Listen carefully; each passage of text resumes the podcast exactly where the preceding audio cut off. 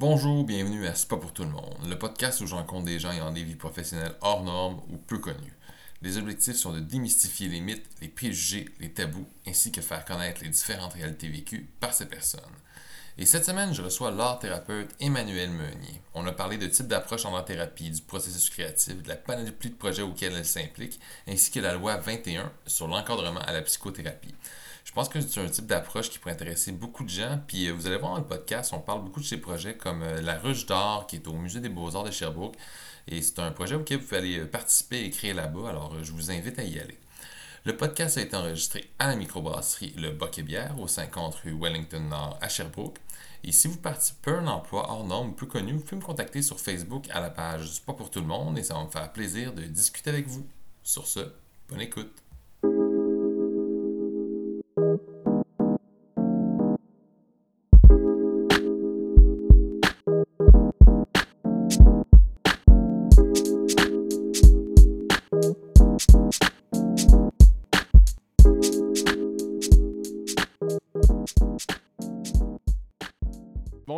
À C'est pas pour tout le monde. Euh, Cette semaine, je reçois l'art thérapeute euh, Emma- Emmanuel Meunier. Ça va bien, Emmanuel? Oui, ça va bien. Avant de rentrer dans le vif du sujet, j'aimerais ça que tu nous expliques un peu c'est quoi l'art thérapie. Oui.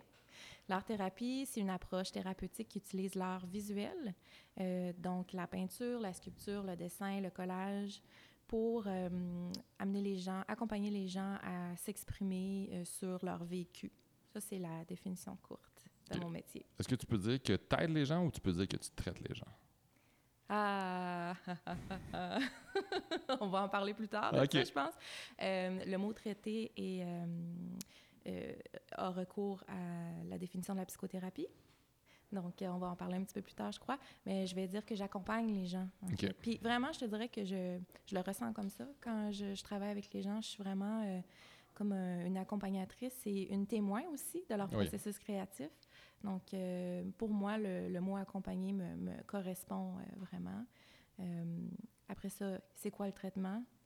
Ça veut dire quoi exactement, traiter? Mhm. mais j'accompagne les gens à, vers un mieux-être, puis à mieux se comprendre. Je trouve que c'est un des grands avantages de l'art-thérapie, c'est la personne arrive à, à être en contact avec elle-même, puis voir les choses d'un angle différent, mieux se comprendre. Mais c'est un peu plus dans le justement dans l'art plus que dans le parler.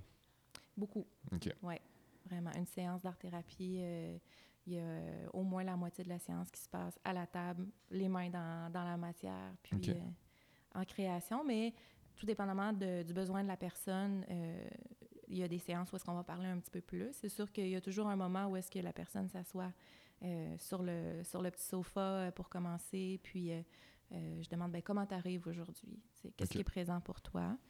Puis on part de là. Il y, en a qui vont parler peu, il y en a qui vont parler euh, davantage, mais euh, à- je laisse la personne s'exprimer, puis après ça, il y a toujours un moment où est-ce que je dis, OK, est-ce que tu es prête? On- je t'invite à, à créer euh, à partir de ce que tu me dis, puis là, je vais comme lancer des petits filons là, pour la création. OK. Mm. Puis c'est quoi les études que tu as faites? C'est quoi qui t'a amené à faire la thérapie? C'est quoi qui t'a intéressé à aller dans ce domaine-là? Mhm. Euh, donc, euh, les études pour devenir art thérapeute, c'est une maîtrise. Euh, une maîtrise à l'université. Il, existe deux programmes de, de maîtrise en art thérapie au Québec. Moi, je l'ai fait à Concordia, à Montréal. Il existe aussi à l'UQAT, euh, donc l'Université du Québec en Abitibi-Témiscamingue, à Rouen-Noranda. Euh, à l'époque, ça se faisait que là-bas. Euh, il y a eu euh, toutes sortes d'évolutions du programme. C'est pas mon université, donc je ne veux pas parler à travers mon chapeau, mais je sais qu'aujourd'hui, cette maîtrise-là se fait aussi à, à Montréal. là. Ils, ont comme, le- ils ont comme un programme satellite là, à l'extérieur de, de Rouen-Noranda. Donc, euh, pour me rendre à la maîtrise, j'ai fait un bac multidisciplinaire. Euh, en- dans- pour ma part, ça a été euh, un, un cumul de trois certificats en psychologie, en art visuel et en éducation. OK. La petite histoire, c'est que quand j'ai commencé mes études universitaires au bac, j'étais en fait au BEPP, en enseignement primaire et préscolaire. Je m'en allais travailler euh, comme enseignante. C'était ça que je voulais faire, moi, dans la vie. Quand j'ai commencé à étudier... euh, Même quand tu étais tout jeune, c'est ça que tu voulais faire? Oui, oui. Puis après deux ans euh, au BEPP, bac enseignement primaire préscolaire, je me suis rendu compte que malgré tout l'amour que j'avais des enfants, puis le plaisir à travailler avec eux, euh, c'était pas du tout dans ma vocation d'enseigner. de transmettre le savoir. ce qui c'est drôle parce que ce qui me faisait le plus triper dans mes, mes, mes, interactions avec les enfants, c'est tout le contact à l'émotion, les accompagner dans tout ce qu'ils vivent sur la cour de récréation, le comportement et euh, l'heure du compte, euh, les cours de les cours d'art. Fait que là, je voyais le filon. Ça sonne une cloche un peu, là. Mais je ne savais pas que ça existait, en fait. Euh, L'art-thérapie? L'art-thérapie. Et l'histoire qui m'a amenée à, à, devenir art-thérapeute, c'est que moi-même, j'ai commencé à consulter à cette période-là de ma vie pour des difficultés personnelles. Et j'ai eu la chance ici à Sherbrooke, on a le Centre des femmes La Parolière, qui est un centre, euh, un centre de femmes qui offre des services d'aide individuelle, entre autres, pour les femmes. Et ils ont différents thérapeutes sur place. Et à l'époque, c'était euh, euh, Madame j'ai un blanc et ça va me revenir. Parfait. Parce que ça a été une personne importante, parce que c'est ça, j'ai pas bu assez de café. il était un petit peu plus tôt euh, que prévu, ce mhm. podcast-là. mon cerveau se met encore en mode euh, pas de problème. réveil. Euh, mais il y avait une art-thérapeute sur place. Bref, donc j'ai commencé à consulter comme cliente en art-thérapie. Puis ça a été un coup de foudre. Une révélation, là, vraiment? Euh, ben, premièrement, là, de, de, de, savoir que je pouvais consulter en art-thérapie. Je disais, ah oui, ça existe, OK. Puis de me retrouver dans cette posture-là, d'être cliente de l'autre côté de la table, puis d'être amenée à créer à partir de mes difficultés, de mes émotions, de mon vécu. Ça a été comme flabbergast, là, total. OK. Fait, OK, moi, je veux faire ça dans la vie. OK, vraiment. Comment on fait? OK. Oui. Puis euh, cette femme-là euh, m'a accompagnée pendant euh, plusieurs séances comme cliente. Puis elle m'a donné là, des petites indications pour, pour me rendre jusqu'à la maîtrise. Puis c'est comme ça que ça s'est fait. Ah, mais c'est beau que ça vienne justement d'une consultation que toi, tu es allé voir quelqu'un, puis ça a été une révélation. Ouais, ça... Wow, c'est vraiment beau. Oui, oui. Fait que j'ai vécu les deux côtés de la table. Oui, vraiment? Oui. Puis je le vis encore, je consulte encore. Pour moi, c'est ça fait partie de mon métier de travailler sur mhm. moi pour devenir une meilleure thérapeute. c'est quoi les emplois un peu connexes que tu as eu en sortant de l'école en art-thérapie? Euh, ben moi, c'était clair que je voulais pas justement rentrer trop dans les emplois connexes. Je voulais être art-thérapeute. Euh, mais euh, le marché de l'emploi pour les art-thérapeutes au Québec est pas si évident en ce moment. C'est un métier qui gagne encore à être connu. Euh, avec tout le contexte aussi de la loi qui entoure euh, la pratique euh, de la psychothérapie au Québec, c'est on n'a pas encore une place comme reconnue comme, comme psychothérapeute. Donc ça, ça nous ferme des portes au niveau là, de ça, de, du public, si on veut travailler, par exemple, pour les CLSC, les hôpitaux et, tout ça. donc, on, on, est beaucoup amené à soit travailler dans le communautaire ou à être à notre propre compte. Donc, euh, mon premier emploi, ça a été euh, aux Amis de la santé mentale à Dorval. Donc, c'est un, euh, un, organisme qui travaille, un organisme communautaire qui travaille avec les proches aidants. qui a donc des, des, hommes, des femmes qui ont une personne de leur entourage qui est atteinte d'un problème de santé mentale, que ce soit dépression, bipolarité, schizophrénie, trouble de la personnalité. Donc, mon, mon vrai titre, c'était conseillère en santé mentale. Euh, c'était un poste euh, à temps plein. J'accompagnais les gens. Là, c'était plus dans euh, le conseil, je dirais, l'écoute et le conseil. donc, avec les connaissances que j'ai en santé mentale, je peux donner quelques conseils sur une approche qui, était qui est aidante avec la personne, qui n'est pas nuisible, puis en même temps d'amener les personnes aussi à mettre leurs propres limites parce que ça peut être très épuisant d'être une, une personne proche aidante on parle de, cas de santé mentale assez sévères aussi. Là, les on a eu une couple d'invités qui dit on a, on a des proches aidants, puis tu vois que la job n'est pas facile. Oui, exact. Donc, euh, mais à travers ce poste-là, euh, je pouvais aussi euh, appliquer mon métier. Donc, une fois par semaine, j'étais comme art thérapeute, j'animais un groupe en art thérapie de proches aidants. Donc là, on avait une salle d'art thérapie et j'amenais les gens à vraiment créer à propos de leur leur propre euh, expérience comme proche aidant. Fait que ça a été, je te dirais, l'emploi, euh, l'emploi le, moins relié à l'art thérapie que, que j'ai vécu là, depuis euh, ma maîtrise. Je dirais que quand tu passes par le processus de la maîtrise en art thérapie, il y a quelque chose de très fort. En tout cas, de mon côté, tu te formes vraiment comme art thérapeute, puis il y a comme une tu t'appropries ce, ce, titre-là d'art thérapeute. Moi, j'en suis vraiment fière, d'ailleurs. C'est tellement, ça existe tellement, c'est- rare, là. Il y a- Moi, jusqu'à il y a deux ans, c'est ma blonde qui m'avait parlé de ça. Moi, jusqu'à Ouais. deux ans, je connaissais pas ça, l'art-thérapie. C'est ça, exactement. Il y a à peu près euh, 24 personnes qui sont formées par année au Québec euh, pour devenir art-thérapeute. Il sait peu. Ouais. Puis c'est sûrement pas tout le monde, tout le monde de, ces diplômés-là qui vont travailler là-dedans.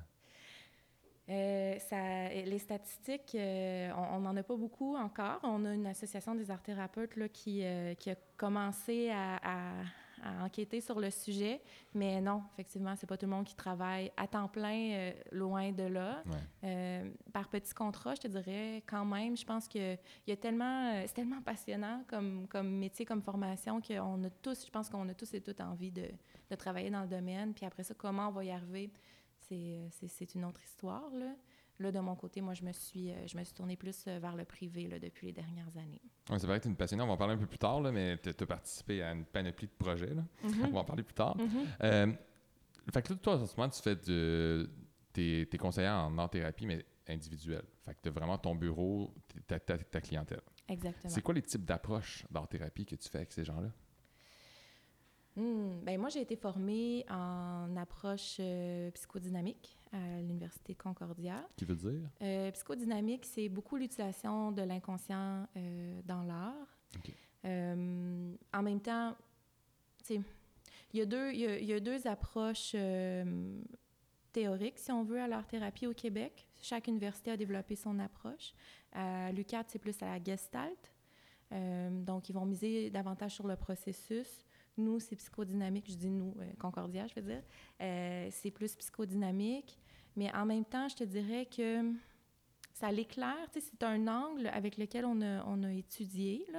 Euh, puis c'est sûr que ça l'éclaire mon travail. Par exemple, dans l'approche euh, théorique de la psychodynamique, on utilise beaucoup euh, le transfert et le contre-transfert qui peut se passer dans une séance avec un, un client. Euh, on l'utilise dans nos supervisions pour être certain de ne pas perdre le filon. Parce que dans le fond, le- en gros, le, le transfert, le contre-transfert, qu'est-ce que c'est? Euh, par exemple, tu es mon client, tu me parles. Euh, on est deux humains. Donc, euh, la psychodynamique, là, je rentre dans la théorie. Est-ce que C'est- que bien ça? correct, c'est bien ça que tu correct. voulais? Ben oui, c'est ça que je veux. Il n'y a pas de trouble. Parfait, c'est bon. On démarre, on démarre. là. Ouais. Je, je sens, là, ça commence à... ça Commence à te réveiller un peu, Oui, c'est ça. Euh, donc, en gros, euh, on va utiliser comment nous, on va, no- nos réactions subjectives comme thérapeute, on va les utiliser pour, euh, pour être bien, euh, ben, dans, dans la relation. Donc, comme je te disais, par exemple, si tu étais mon client, tu me racontes ton vécu, ce que tu es, me, me, me touche, me fait réagir, me fait penser à, par exemple, un oncle qui a été vraiment méchant avec moi. Là, je vais raconter n'importe quoi. Euh, donc, c'est sûr que, que toi, ce que tu es en train de vivre puis d'exprimer dans ma séance me fait réagir. Donc, moi, je peux... C'est ça le contre-transfert, c'est que moi, je peux euh, transférer quelque chose sur toi et tu peux le ressentir. Puis ça, ça c'est pas nécessairement toujours aidant. Euh, donc, c'est super important d'être conscient de ce qui se passe dans la relation puis de ses réactions aux clients. Puis ça, on l'utilise en supervision. euh, la supervision, dans le fond, c'est euh, on, on discute de cas de façon confidentielle, bien sûr, Mhm. avec des, euh, des professionnels qui ont plus d'expérience que nous, qui sont attitrés pour ça. Puis justement, on va l'explorer davantage. OK, c'est quoi là, cette réaction-là? Puis c'est quoi les enjeux de ce client-là? Puis euh, est-ce que c'est aidant? Puis comment tu peux utiliser cette réaction-là? Parce que cette réaction-là, probablement, est- indique quelque chose sur lui, sa dynamique. Si moi, je réagis à, par exemple, sa méchanceté, ben, il y a bien des chances qu'il y a plein de personnes dans sa vie qui réagissent à sa méchanceté aussi. Donc, d'utiliser ça. Fait que ça, c'est l'approche psychodynamique que moi, j'utilise quand même en séance avec mes clients. Mais après, je te dirais, c'est ça. Puis je pense que les psychologues diraient un peu la même chose aussi, ou les, euh, les psychothérapeutes plus euh, thérapeutes conjugales, familiales. Tu sais, On apprend des choses à l'université, il y a un angle théorique qui nous est enseigné. Puis après ça, ben on utilise nos couleurs comme personne. Tu sais, on devient, on se, f- on, on- on- on se forge notre personnalité de thérapeute avec nos couleurs, comme on est euh, dans notre personnalité, dans ce qui résonne pour nous aussi au niveau des valeurs et tout ça. Puis je te dirais que sans avoir euh, étudié l'approche humaniste, euh, dans ma formation comme art thérapeute, je l'étudie un petit peu au bac. C'est une approche qui me parle beaucoup parce que moi, dans mes valeurs, je suis très humaniste. Donc, beaucoup une approche qui est centrée sur les besoins du client, euh, d'être beaucoup dans le moment présent, par exemple, de refléter euh, un regard positif, ouais, ça, j'essaie de traduire de l'anglais, mais regard positif inconditionnel. Ça, c'est très humaniste comme approche. je vais beaucoup, c'est ça, axer sur les forces du client, par exemple. je vais beaucoup penser qu'il y a ses réponses à l'intérieur de lui. Moi, je suis là pour l'accompagner, justement. Puis ça, cette approche-là, c'est, c'est, davantage humaniste qui m'a pas été enseignée comme à la formation d'art-thérapie. Là, ça te donne un petit peu plus de jus sur c'est quoi, à quoi ça ressemble une séance. Puis c'est ça.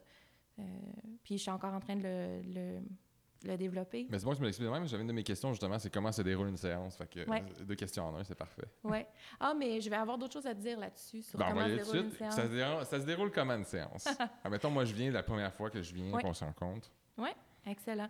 Euh, ben, la première séance, c'est toujours un petit peu plus long. Je, je, donne euh, habituellement, c'est du 60 minutes. La première séance, c'est 75 minutes parce que euh, il y a tout le, le contrat, l'entente de, de, confidentialité qui est, à, qui est à signer puis à expliquer. Moi, je prends vraiment le temps de m'asseoir avec le client, d'expliquer. C'est quoi exactement? L'entente, dans le fond, ça explique c'est quoi l'art-thérapie, c'est quoi les paramètres de la confidentialité, euh, si on se croise dans la rue, moi j'explique ça. C'est pas tous les thérapeutes qui font ça. Mais ça devrait toujours être expliqué. Moi je trouve ça important. Ouais. Si on se croise dans la rue, euh, comment, euh, à quoi s'attendre? Parce que je trouve que Sherbrooke c'est un petit milieu. Puis comme je suis art thérapeute, ben je m'intéresse à l'art hein. mhm. ben dans ma vie personnelle, dans mes loisirs aussi. Donc ça, ça, arrive quand même régulièrement que je croise des clients. Donc j'explique aux clients, ben comme moi je te dois à confidentialité au niveau de de mon association professionnelle, de mon code de déontologie. Euh, je peux pas aller vers toi et te dire Salut, comment ça va? Parce que je sais pas avec qui tu es cette journée-là. Je mhm. Je sais pas si tu es à l'aise que l'autre personne sache euh, que, que, tu consultes. Puis euh, je veux pas te mettre euh, dans l'embarras. Non, c'est ça. Donc, moi, je ne vais jamais initier un contact avec un client en public. Je vais plutôt laisser le client m'approcher si lui ou elle se sent à l'aise. Puis euh, j'explique que ça va me faire plaisir de te saluer si, euh, si tu as envie de venir vers, vers moi. Sinon, ben, c'est comme si c'est pratiquement comme si j'ignore ce client-là. Comme si c'était un inconnu. Oui, c'est ça. Fait que j'explique ces choses-là. Euh, donc, je prends un bon 15-20 minutes au début de la séance pour ça. Puis après ça, ben, on se dirige tranquillement vers, vers l'espace qui est, qui est l'art-thérapie. Je montre les matériaux. Euh, je fais un, genre de tour guidé là, du, du bureau parce qu'en fait, mon bureau, ça ressemble un petit peu à un studio. Là, il y a plein de matériaux, il y a une table pour faire la création, il y a plein de tâches à la table. c'est pas un bureau de, comme un psychologue qu'on s'attend. Non, c'est ça. Ben, c'est semi. Je veux dire, oui, il y, a une petite causeuse pour le moment où le client s'assoit au début puis on jase. Mais après ça, il y a vraiment tout le... Tout atelier un peu. C'est ça, exactement. Euh, puis c'est sûr que là, on va rentrer dans le vif du sujet. Tu sais, je vais demander à la personne, euh, OK, qu'est-ce qui qu'est-ce qui t'amène ici? Euh, c'est quoi, en, gros, euh, les objectifs que tu aimerais développer? je, vais, je vais faire un petit peu là, de d'historique de OK, ça ressemble à quoi là, ton environnement en ce moment? Je, veux apprendre à connaître la personne. Mm-hmm. Donc, tranquillement, on, on, a cette discussion-là. Puis, assez rapidement, là, je, vais proposer une première création euh, pour que la personne puisse, même si, sais, souvent, là, on, a beaucoup moins de temps de création la première séance à cause du blabla du début, la poutine administrative et tout ça, mais je, je, laisse un temps de création pour que déjà la personne puisse avoir une idée de ça va quoi, l'expérience. Oui, c'est ça. Puis, euh, je laisse beaucoup le choix euh, des matériaux. Ouais. Il y a des art thérapeutes qui ont une moins grande sélection de, de matériel artistique. Pour ma part, c'est euh, ça, ça fait partie aussi de mon approche euh, théorique que j'ai apprise à l'école. Euh, il y a une, comme une variété de matériaux. Puis ce qu'il faut comprendre aussi en art-thérapie, c'est que chaque matériel a une propriété différente. par exemple, la peinture à l'eau, l'aquarelle, ça a tendance à évoquer, à, oui, à évoquer ou à faire émerger euh, peut-être un petit peu plus de tristesse. C'est un matériel qui est très, très fluide, sur lequel on a peu de contrôle. Euh, puis les aquarellistes vont, vont, vont le dire, c'est un, un, médium qui est difficile à maîtriser. Euh, ça, ça, peut prendre des années et des années avant d'avoir vraiment la pleine maîtrise de, de ce matériel-là, de ce, de ce médium-là, je devrais dire. Puis, euh, donc, pour une personne qui est très anxieuse, par exemple, qui vient me consulter parce qu'elle vit énormément d'anxiété dans sa vie, qu'elle a la difficulté à contrôler son anxiété, si elle choisit l'aquarelle une première fois, puis qu'elle veut être encore beaucoup dans le contrôle, ça se peut qu'elle ne se sente pas très bien. Donc, euh, c'est juste, nous, comme art thérapeute, on est conscient de, de cette propriété-là des matériels. On laisse libre, libre choix à la personne de choisir ses matériaux, mais on peut informer aussi. Donc, euh, par exemple, ce serait le genre de, commentaire que je dirais à la personne. J'aime mieux te le dire, ça se peut que ça soit plus, euh, plus difficile. challengeant pour toi, mais ça peut être un très bon exercice en même temps. Oui. Donc là, je t'ai amené un petit peu vers la, propriété des, des, matériaux, mais euh, la question, c'était comment se passe une, séance, c'est ça. Donc, après la création, tu sais, comment c'est placé dans mon bureau, c'est que la personne, elle crée. Moi, je suis un petit peu en retrait pendant la création. Je suis en posture de témoin, d'observatrice. Donc ça, ça peut être un peu euh, déstabilisant au début pour la personne parce que c'est rare qu'on se fait observer en silence dans la vie. D'ailleurs, je me rappelle très bien dans les premières euh, séances en art-thérapie, j'avais de la misère avec ça. Le silence, justement, ce moment-là, ouais. Je peux comprendre. C'est ça. Puis à un moment donné, on s'habitue. Puis... Euh, parce qu'il y a tellement de choses qui se passent dans ce moment-là, dans ce, dans ce processus-là, que... Puis il y a quelque chose de très... Je me suis rendu compte aussi au fil du temps, puis je l'ai étudié, que cette posture de témoin-là, il y a quelque chose de très contenant aussi, de très sécurisant. Euh, parce que d'explorer, on ne va pas euh, dessiner n'importe quoi pour le fun. Hein, en art-thérapie, souvent, c'est très, très relié à ce qu'on est en train de vivre. Donc, euh, d'avoir quelqu'un qui est, qui est là dans le cadre en, pour euh, s'assurer euh, de, la, sécurité émotionnelle. Euh, ça a quelque chose de rassurant, de contenant. Fait que je me place comme ça, en posture d'observatrice pendant la création. Puis après ça, ben, je vais inviter la personne à afficher sa création sur le mur. Si c'est sec, si c'est pas sec, on va juste la mettre devant nous. Puis on va, on va en discuter. Donc moi, j'appelle ça l'exploration de l'image. Donc là, c'est vraiment le moment dans la séance où on fait du sens à partir de la création. Donc, il y a quelque chose de, quelque chose de soignant, de, de libérateur, juste de l'acte de créer. Ça, ça, détend, ça fait du bien. On a exprimé quelque chose, on l'a sorti de mhm. nous, ça fait déjà... Tu sais, il y a déjà quelque chose qui se passe. Mais après ça, c'est d'aller dans, dans, en faire du sens, c'est qu'on rajoute une couche de plus de compréhension. Puis, euh, contrairement à ce que beaucoup de gens peuvent penser, c'est un peu un mythe en art-thérapie. Euh, moi, je ne vais pas interpréter l'œuvre pour la personne. Ah, ben tu vois, ça, c'est un mythe que je pensais. oui, c'est ça, c'est un mythe, exactement. Euh, des fois, les gens, tu sais, juste comme, mettons, dans mon cercle d'amis, on va faire une soirée d'art, puis les gens vont être comme, ah non, moi, je veux pas que tu vois ce que je crée, tu vas tout analyser. Oh. non, je peux avoir des indices, c'est sûr. J'ai, de plus en plus, avec l'expérience, on commence à avoir l'habitude. il y a des choses, il y a des choses que je... C'est un langage, l'art. Il y a mhm. des choses, mon œil est plus sensible à ce que tu vas exprimer sur la page, mais je ne vais pas être en train de me dire, c'est une vérité absolue, euh, tu as fait un X sur la... Ça veut dire ça, parce que tu as vécu ça, puis OK. Exactement ça n'existe pas euh, pour nous, le, le, le, dictionnaire des symboles. Euh, c'est tellement vaste, les symboles, l'univers des symboles. Euh, c'est relié à toute la culture, puis d'une culture à l'autre, d'une personne à l'autre. Il y a mm-hmm. beaucoup de variances. La couleur rouge, pour, pour toi, ça peut vouloir dire la, couleur, la colère, puis pour moi, ça peut vouloir dire l'amour. Mm-hmm. Je mets ça bien, bien gros. mais... je, comprends ce que tu veux dire. C'est ça. Donc, mais par contre dans mon rôle comme art thérapeute, ce que je fais dans cette période d'exploration-là, c'est que j'amène la personne à se questionner sur sa création, puis par mes questions, j'amène à explorer. Fait que dans un ah, premier temps, souvent, je vais demander... Euh, parce que moi, je vois quelque chose, puis la personne voit autre chose, souvent. Hein. Ah, fait que je vais juste demander, qu'est-ce que tu as créé? Comment tu me décrirais ton image? Puis des fois, là, juste ça, je suis comme, OK, moi, j'étais dans le champ, tu sais. OK. Fait que je veux prendre ces mots. Je veux, je veux prendre, je veux, je veux m'inspirer de sa compréhension pour l'amener à approfondir sa compréhension. T'expliques sa création que lui-même a créée. Exactement. OK. Puis, euh, justement, le fait d'avoir été en posture d'observatrice, ça m'amène aussi à, avoir été à l'affût de certaines choses que la personne peut ne pas avoir euh, capter. Par exemple, quand elle créait un tel personnage dans son image, euh, elle tapait du pied comme ça, puis elle avait l'air vraiment nerveuse, puis son, son visage s'est crispé. Fait que là, moi, je peux revenir là-dessus en disant Hey, ce personnage-là, est-ce que tu pourrais me dire qu'est-ce qui se passait à l'intérieur de toi? J'ai remarqué telle chose. Ah, t'as remarqué ça? Ah, mais c'est drôle, j'ai dessiné ma mère, puis justement, j'ai pas vraiment de bonne Ah. relation avec elle. Ou... Fait que ton, ton- justement, ton rôle d'observatrice durant le silence, euh, il pratique pour ça, justement, de voir le non-verbal de la personne par rapport à ce qu'elle représente sur, euh, sur son dessin. Absolument. Ouais. Il y a beaucoup de choses qui se passent dans le non-verbal. Euh, oui, ben, c'est 70% je pense, de notre, euh, notre langage, et c'est le non-verbal. Exact. Puis, faut-tu être bon en art pour voir une art thérapeute? Tu sais, parce que moi, euh, en art visuel, je suis vraiment, je suis vraiment mauvais. C'est vraiment pas ma force. Mhm. Est-ce que c'est un besoin ou tu peux être vraiment pas très bon là-dedans puis avoir recours quand même à un art thérapeute?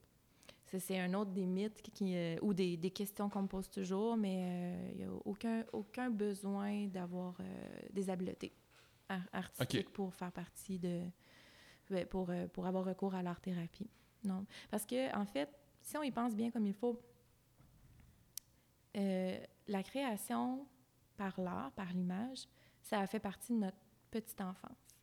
On, on s'est exprimé par l'art à partir du moment où on a su tenir un crayon Ouais. dans nos mains. Puis on a exprimé des choses, on a représenté des choses. On l'a pas nécessairement exploré, puis ça n'a pas nécessairement été thérapeutique à ce moment-là, mais c'est un langage qu'on sait utiliser.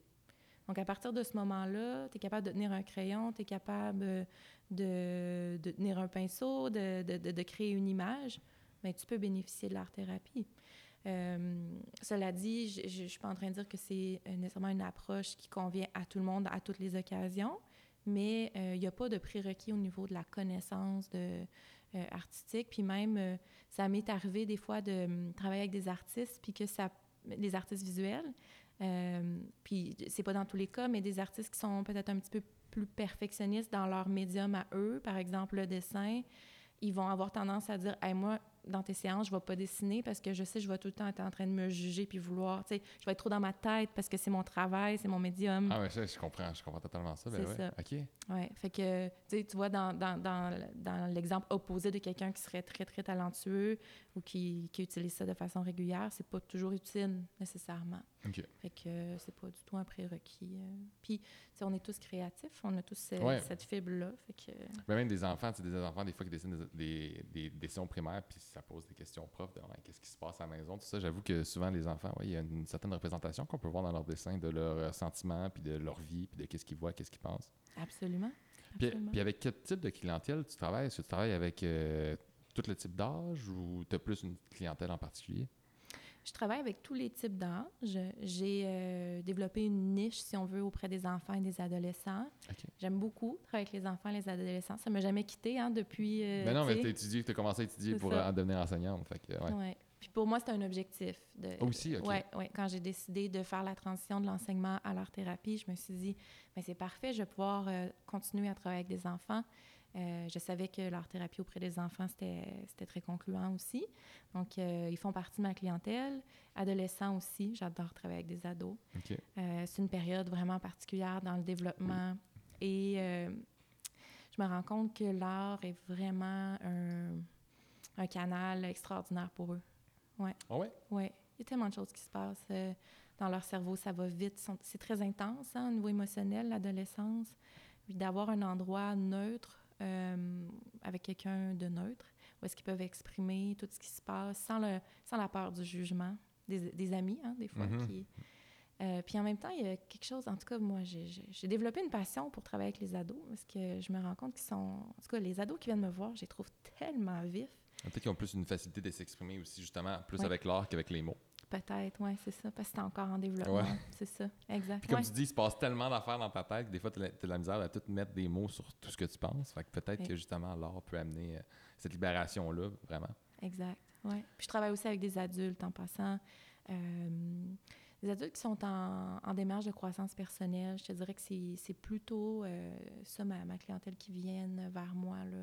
Je n'ai pas développé d'expertise euh, dans une problématique en particulier. Euh, J'accompagne beaucoup, euh, c'est ça. T'es Euh, polyvalente. je suis très polyvalente. Ah, ben les art thérapeutes, euh, Pas le choix. je te dirais que par la bande, euh, ouais, on développe tout ça. Puis c'est ça, on n'a pas parlé encore de mes projets, mais euh, il y a aussi toute une clientèle que j'ai développée là, à l'extérieur, par exemple, les vétérans, euh, dans, ben, les militaires en libération médicale. Euh, c'est un projet que j'ai développé par la bande, tu vois. Fait que ça, ils font partie de ma clientèle aussi en ce moment. Euh, je travaille aussi avec euh, des enfants autochtones. On va euh, parler tantôt. issus de différentes communautés, c'est ça. Fait que ma clientèle est très, très variée, mais au niveau de l'âge aussi. Je te dirais que la seule euh, période de vie que j'ai pas encore euh, touchée, c'est euh, les aînés. J'ai pas, j'ai-. Ça n'a pas à donner. J'ai travaillé avec des aînés. Je sais qu'il y a beaucoup d'art thérapeutes qui sont allés travailler en, soit en résidence ou en CHSLD. Pour ma, ma part, ça m'est pas arrivé encore, mais peut-être un jour. Peut-être, ben oui. Mm. Puis ta clientèle, souvent, elle t'est référée ou c'est du monde qui voulait voir un- une art thérapeute? Parce que tu me dis que c'est encore pas très, très connu. Mhm. Fait qu'en majorité, c'est plus référé ou c'est vraiment du monde qui ont dit, moi, je voulais trouver une art thérapeute, puis euh, j'ai trouvé ton site? C'est beaucoup des gens qui s'auto-réfèrent. Ouais. Ouais. Ouais, qui cherchent une art thérapeute, qui ont entendu parler que telle personne voyait une art thérapeute, puis c'est venu résonner pour eux, faire moi aussi j'aimerais ça, je pense que ça serait un bon médium pour moi ou pour mon enfant. Euh, et ben c'est sûr que mes références, dans le fond, elles vont venir. Oui, il y en a qui me sont référés, mais j'ai pas de partenariat, par exemple, avec euh, le milieu médical. c'est donc euh, les références que je vais avoir, c'est plus du bouche à oreille. Telle personne m'a parlé de toi. Ou ça m'arrive aussi parce que dans le domaine de l'art-thérapie, en ce moment, il y a beaucoup d'art-thérapeutes qui ont le- les deux titres, psychologue et art-thérapeute. À Sherbrooke, euh, il y a une bonne proportion, je te dirais, des art-thérapeutes qui ont les doubles, le double titre. C'est sûr que les psychologues, en ce moment, on commence à voir ça. Là, ils ont des listes d'attente à n'en Ouais, finir. Puis, fait que je trouve ça vraiment, euh, vraiment gentil euh, de la part de, de mes collègues, puis en même temps, super pour les clients. Ils vont me référer des fois à des clients euh, qui ne cherchent pas nécessairement à rencontrer une psychologue, qui veulent euh, rencontrer, faire rencontrer leur enfant. Puis euh, attendre, euh, c'est difficile euh, pour un enfant qui est en difficulté, en détresse, là, dans le moment, on, on veut qu'il soit vu Ouais, assez c'est dans la période qu'on est. là. Donc, euh, ça, ça, ça m'arrive qu'il y a des collègues qui vont me référer. C'est plus ça mes références, je. Puis toi, tes séances, mais il y a eu le COVID, tu faisais ça comment? Tes séances? Parce que tu faisais tout ça en ligne? Euh, j'ai fait un bout en ligne, euh, tu sais, dans le plus gros là, du COVID, là. Mais euh, les, les thérapeutes, les psychologues, les psychothérapeutes, euh, tout ce qui est de la profession, de la relation d'aide, on était considérés comme service essentiel. OK. Euh, alors, on a, on a pu continuer à travailler en présentiel. Même durant la première vague? C'est là, c'est là que j'ai Ouais. fait du, j'ai fait du virtuel Ouais, au début. ça. Mais ça n'a pas duré longtemps. Puis il y en a que j'ai continué en, en virtuel parce qu'on se rendait compte que ça allait bien, que c'était plus simple pour eux. On avait une relation depuis un bon moment, donc on s'est dit tiens pourquoi pas? Euh, c'est sûr que ça pouvait générer de l'anxiété, même à la deuxième vague, par exemple, de, de sortir. Mais oui, c'est sûr, c'est ça. Fait que, mais oui, j'ai, en fait, euh, j'ai, euh, j'ai découvert le virtuel. Euh, moi, j'aurais jamais pensé dans ma vie faire ça, là, comme je savais pas que ça existait. OK. Puis avec la pandémie, j'ai découvert ça, puis j'ai, je me suis mis à aimer ça. Puis j'avais un- une association, ça va, ça va m'amener dans un autre des projets, mais j'avais une association avec une, euh, une communauté autochtone. Ben, c'est ma prochaine question, justement. Bon. Ah! Parce que ça, t'as- t'as fait de l'art-thérapie, justement, en virtuel avec des communi- de communautés autochtones. Fait que ça vient de là un peu. C'était issu de la pandémie. Exact, c'est ça. Donc, euh, pendant la pandémie, euh, en fait, moi, je suis en partenariat avec la Fondation du docteur Julien, qui est de la pédiatrie sociale. Puis eux euh, se sont rendus compte que les enfants en milieu éloigné souffraient beaucoup, euh, ben, justement, du manque de professionnels sur place avant même la pandémie. Mais la pandémie a amené un retrait de ces professionnels-là qui ne pouvaient plus se rendre dans, dans les communautés. Euh, Et donc là, euh, la Fondation du docteur Julien a mis sur pied un projet pilote de thérapie à distance. Et moi, j'étais déjà comme impliquée avec euh, la communauté de Manawan, les Atikamekw de Manawan. OK. Puis, puis c'est- un centre de pédiatrie euh, sociale qui fait partie du réseau du docteur Julien. Donc, ils m'ont approché en me disant, ben, est-ce que tu aimerais l'essayer aussi en virtuel? Je dis, pourquoi pas? Euh, puis ça, ça se passe super bien. C'est euh, c'est assez particulier. Ouais. Et je pense pas que c'est pour tous les enfants. Je pense que à partir d'un certain âge aussi. Comme Mes plus jeunes, là, c'est plus euh, 9-10 ans. Je n'irais pas nécessairement en bas de ça, parce que c'est quand même 60 minutes devant un écran. Ouais, c'est ça. Alors qu'en en vrai, en, en- En présentiel, c'est complètement différent. ben là, oui, ça. les enfants, ils bougent dans mon bureau, ils se promènent. Puis, euh, mais oui, ça, ça permet justement d'offrir des services à des gens qui, euh, qui en avaient peu, puis, euh, puis, puis- puis ça s'est gâché avec la, la pandémie. Fait que ça, c'est vraiment génial. Puis ça m'a permis d'ouvrir cette perspective-là aussi au privé pour des gens qui sont à l'extérieur. Ouais, aussi, ouais. Fait que j'ai développé ça aussi. Fait que, Ah, c'est vraiment un beau projet, là. ouais, ouais. Puis sinon, euh, un autre projet que tu as fait qui m'impressionne beaucoup, euh, ben, c'est la Ruche d'Or, en association avec le Musée des Beaux-Arts. Ça, je, je veux que tu m'en parles de comment ça a été créé, c'est quoi, qu'est-ce qui se passe là-bas. C'est vraiment, je trouve ça fabuleux comme projet. Ouais. Ouais, vraiment. OK. Ben oui, la ruche d'or, c'est c'est un. C'est comme un- mon petit projet bébé, là. Je l'aime, euh, je l'aime d'amour. C'est, euh, mais en fait, euh, je dis mon petit projet, mais c'est notre projet. Tu sais, le- euh, si on recule dans l'histoire, dans le fond, euh, le concept d'une ruche d'art, c'est un studio d'art communautaire qui est offert gratuitement au public. C'est pas le seul à Sherbrooke, il y en a un peu partout dans le monde. Exactement, c'est un mouvement. Et, et ça a été euh, fondé par une de mes professeurs qui s'appelle Janice Tim Bottas, qui s'est associée avec une autre art thérapeute à Montréal qui s'appelle Rachel Cheney, que je salue, euh, que je salue les deux. Puis dans le fond, ensemble, elles ont vraiment euh, développé un réseau de ruches d'art à Montréal. Ça a été beaucoup ça le berceau des ruches d'art. Maintenant, il y en a par- euh, partout dans le monde. Il y a Ok, le 150. berceau est à Montréal en plus? Ben, moi, je, moi, je dis oui. Je dis ça parce que, je veux dire, la première ruche a été fondée dans l'Ouest américain, dans l'Ouest canadien. Ça a été les deux premières ruches que Janice a mis sur pied. Mais je pense qu'elle serait d'accord avec moi que quand elle est arrivée à Montréal, euh, elle a développé une, euh, un, un super partenariat avec l'Université Concordia qui a financé de la recherche sur euh, la ruche d'art. Ok. C'est devenu, en fait, c'est devenu un cours que moi, j'ai eu la chance d'assister. Ça fait partie de ma formation. Donc, studio d'art communautaire, Community Art Studio. Donc, nous, on a reçu cette formation-là comme art thérapeute de comment mettre sur pied euh, un, un lieu comme ça, euh, c'est quoi les, les habiletés, les, euh, les valeurs, c'est qu'est-ce qu'on a besoin là, de mettre en place pour euh, faire un projet comme ça. Euh, et là, ça fait de boule de neige. Parce que là, il y a beaucoup d'art thérapeutes quand même. Ben, beaucoup. Pas, beaucoup, mais proportionnellement, je veux dire, il y avait quand même de la main-d'œuvre pour faire euh, rouler la roue. Puis, ce qui est chouette avec les ruches d'art, c'est que c'est un lieu qui est extrêmement inclusif et qui n'est pas clinique. Donc, euh, la ruche d'art sur le spectre de, de l'art-thérapie, tu sais, mettons, au bout, tu as comme euh, le- le- le- le- le- l'aspect plus clinique, comme moi je fais là, en séance, où est-ce qu'on a un objectif thérapeutique, on travaille une problématique. Moi, j'appelle ça plus la- l'aspect clinique de l'art-thérapie. Puis sur le spectre opposé, tu as une ruche d'art, qui est un lieu de création ouvert à tous, où est-ce qu'il n'y a pas d'objectif thérapeutique. On ne travaille pas une problématique. Non, mais ça, tu me l'avais dit justement, je fais pas de la thérapie là-bas. C'est pas, pas le but de la Ruche d'Or. C'est ça. Donc, comme, euh, comme euh, cette perspective-là est très ouverte, ça fait que c'est pas nécessairement des art thérapeutes qui vont animer des ruches d'art. OK. Donc, ça permet d'en créer tout plein, Ben tout oui, c'est ça justement. C'est ouais. ça.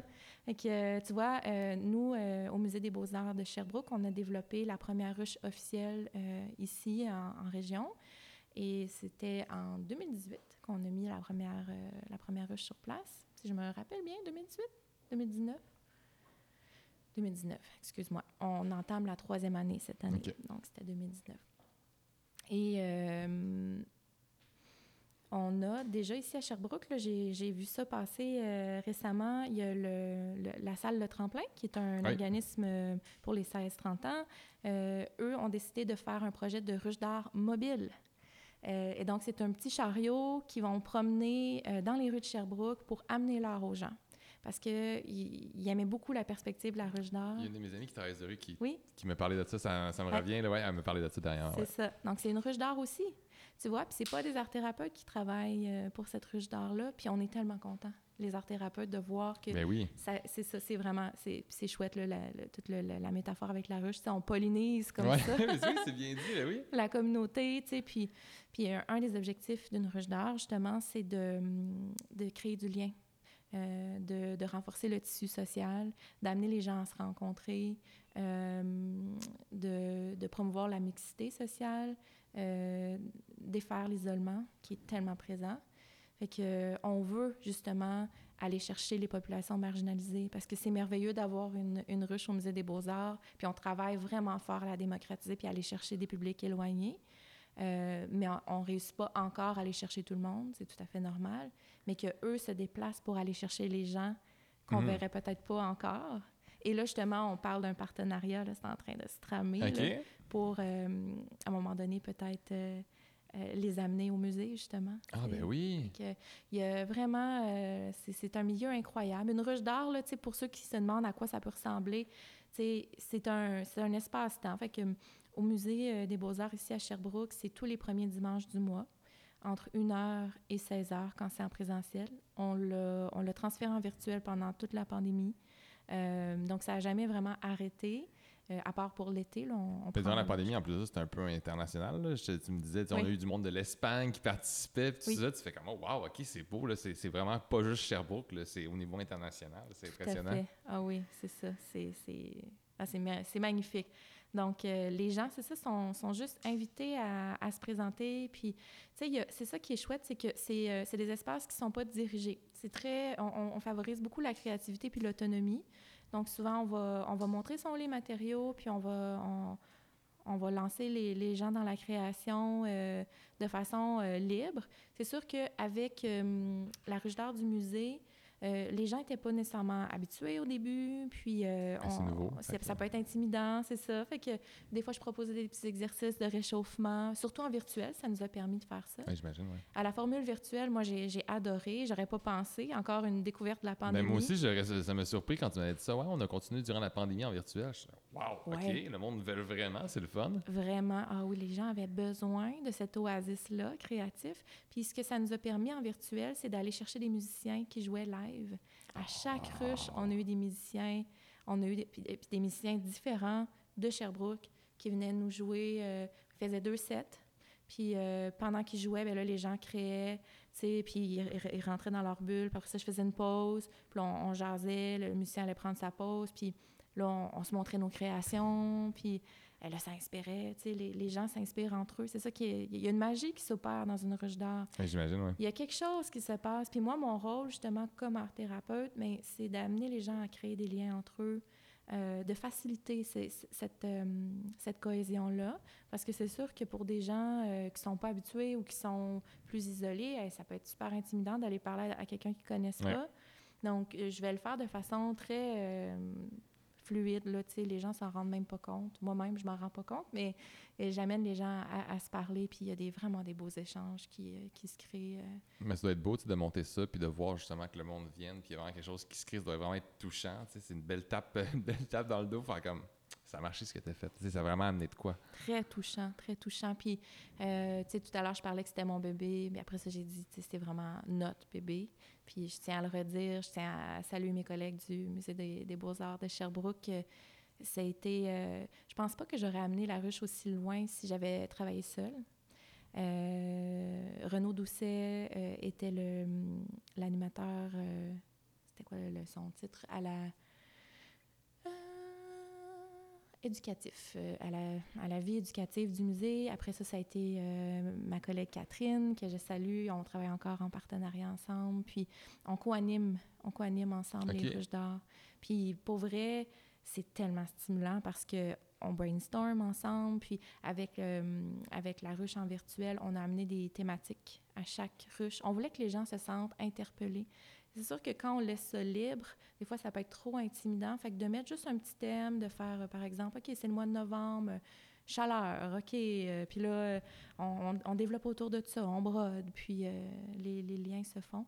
Mais oui, vraiment, de travailler avec l'équipe du musée, mes collègues, ça a été très, très stimulant. Puis ça, ça, a, comme, ça a comme vraiment amené un, un petit oomph ouais. au projet. Là. Ouais. Fait que ça fait que c'est chaque premier dimanche du mois au Musée des Beaux-Arts de Sherbrooke. Exact. C'est gratuit. C'est gratuit. Puis vous fournissez le matériel. Exact. Juste pour que vous le sachiez, si Oui. vous voulez y aller, vous êtes les bienvenus. Oui, puis ils peuvent, euh, les gens peuvent aller sur le site de la ruche. euh, On va mettre ça en- dans le lien en dessous, justement, là, pour qu'ils puissent se rendre. la page Facebook de la ruche ou le site euh, du musée. Euh, on s'est créé une page Facebook juste pour le projet de la ruche du musée. Puis c'est vraiment chouette parce que les gens, après les ruches, sont amenés à publier des photos de leur wow. création. Ah, puis, wow, tu sais, ok. On continue à s'alimenter entre les ruches aussi, là. Ça fait des beaux albums, justement, de Ouais. qu'est-ce qui s'est produit. vraiment. Il y a un autre projet aussi que tu as participé, ton implication dans euh, Rassembleur, que je trouve Mhm. qui est un, aussi un Christy de beau projet. Euh, J'aimerais que tu me parles de comment tu es arrivé de ton implication là-dedans, puis c'est quoi ce projet-là? Ouais, ouais. Ben en fait, euh, c'est encore avec le Musée des Beaux-Arts de Sherbrooke. Une chanson là? Ah, écoute, je les aime assez. Tellement de belle gang. Je sais pas si t'es déjà allé. euh, oui, j'allais allé une couple de fois avec, euh, avec mon fiel. C'est vraiment un, Ouais. ouais, c'est un, c'est un- un chic spot. Oui, vraiment, vraiment. Ça, je pense qu'il y a quand même euh, la belle directrice euh, Maude Charmant Lallier, le- Charland Lallier, qui, est pour beaucoup là-dedans. là. Elle, a- Ouais. elle a dynamisé le, le musée, elle a mis beaucoup d'amour euh, dans les dernières années. Puis, ben, grâce à l'équipe de personnes fantastiques. euh, Ah, des passionnés. des passionnés, c'est ça.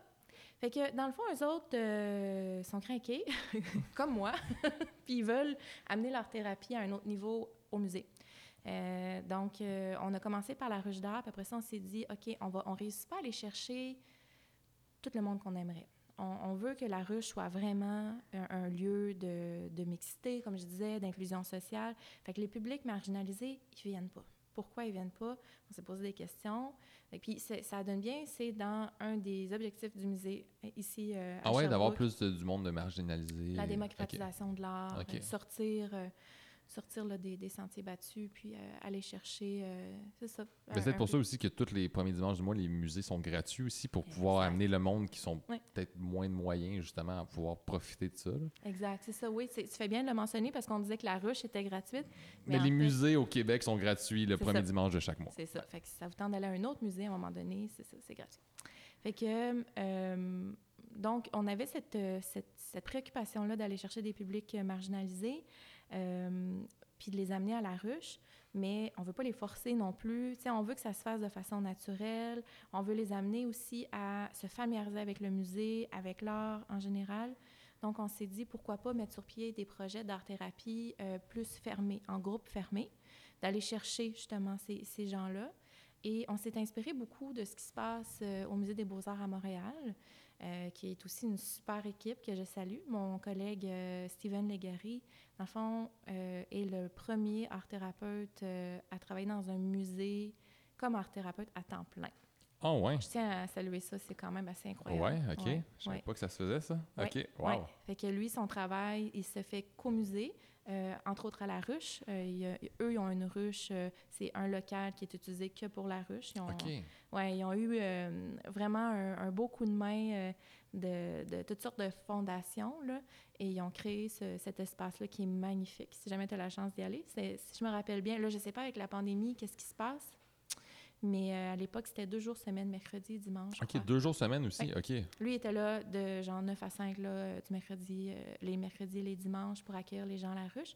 Puis le, le reste de son temps, il, euh, il accueille des groupes, des groupes qui vivent des problématiques en particulier. Donc, euh, au musée des... euh, je, je nomme ça parce que c'est vraiment de ça qu'on Non, mais c'est intéressant, c'est vraiment intéressant.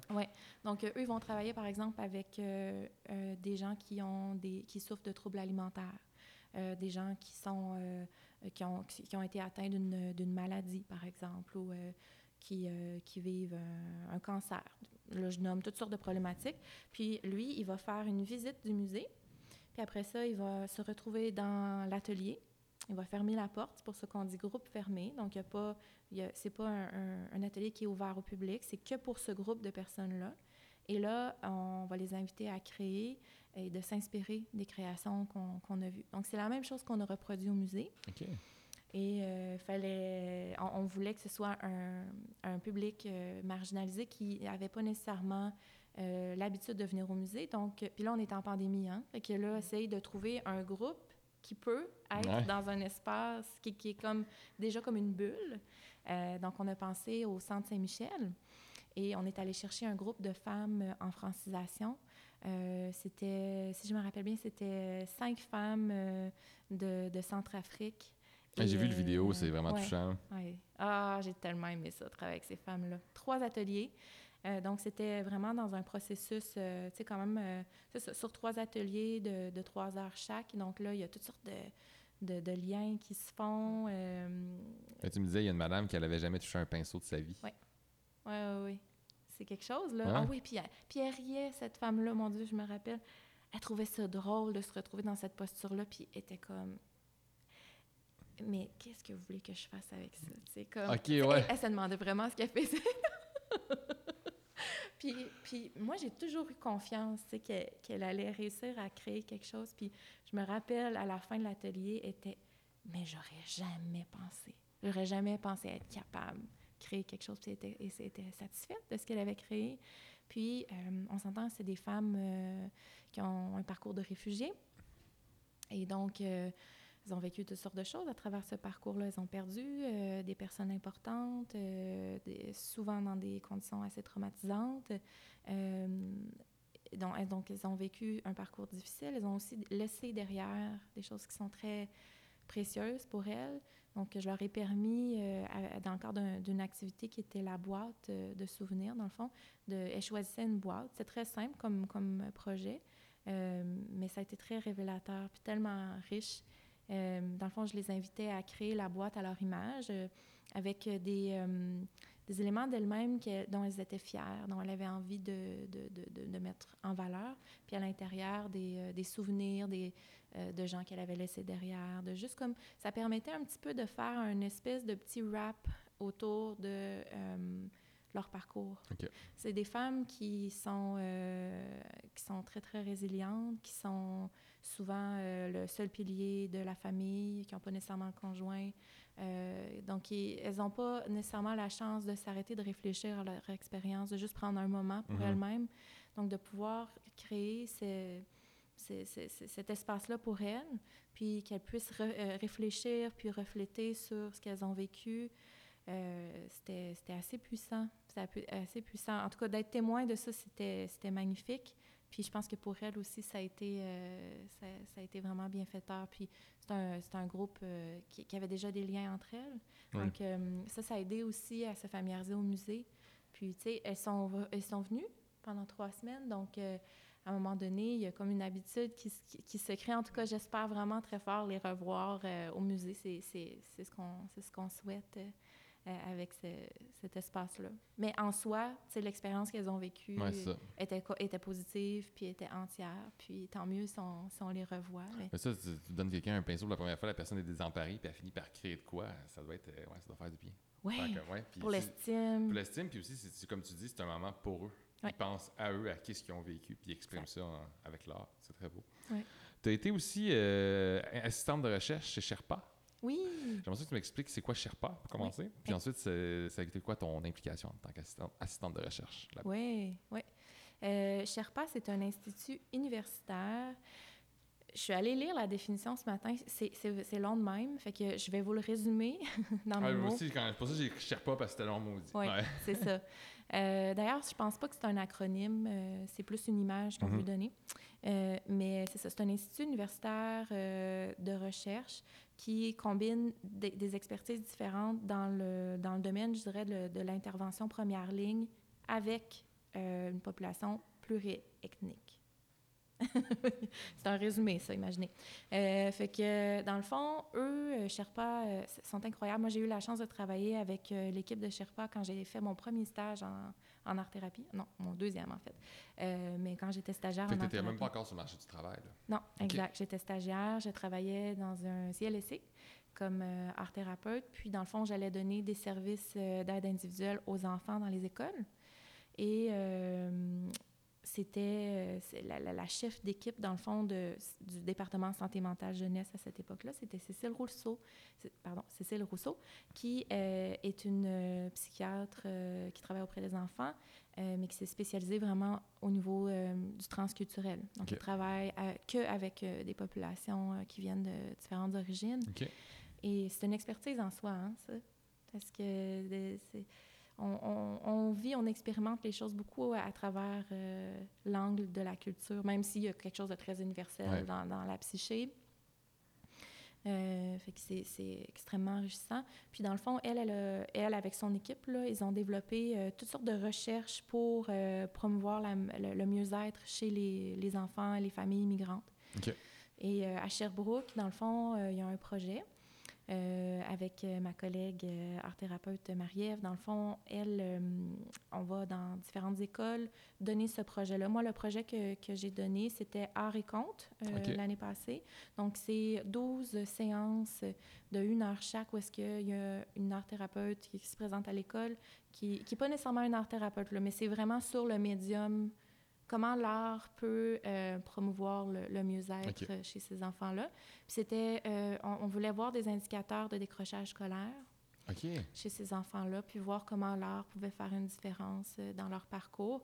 Moi, je fais, écoute, je- pour vrai, je peux même pas donner aucun indice sur euh, c'est quoi les, les- les résultats. On n'en est même pas rendu là de toute façon. Moi, j'étais dans la collecte de données.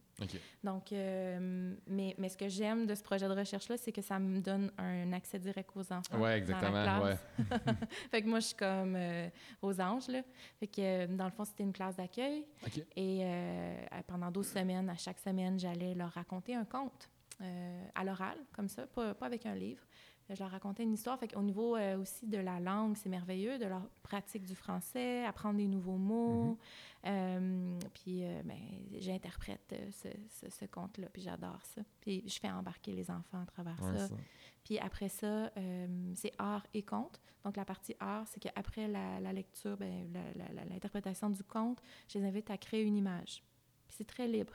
On leur laisse vraiment un beau projet. créer une image. Puis euh, il y en a qui vont s'inspirer du conte, il y en a que non. Puis là, on voit les thèmes qui reviennent. On voit s'il y a une évolution à travers les dessins. On documente tout. On, on prend en photo toutes les, euh, toutes les, pho- les, euh, les images des enfants, ce qu'ils nous ont dit, ce qu'ils ont fait. Donc ça, c'est un des projets que Sherpa a. Mhm. Il y a aussi jeu de sable. Donc ça, c'est à l'hiver passé, j'ai fait jeu de sable. Donc euh, dans une classe, euh, c'est pas une classe d'accueil, mais beaucoup, c'est un milieu très, très pluriethnique.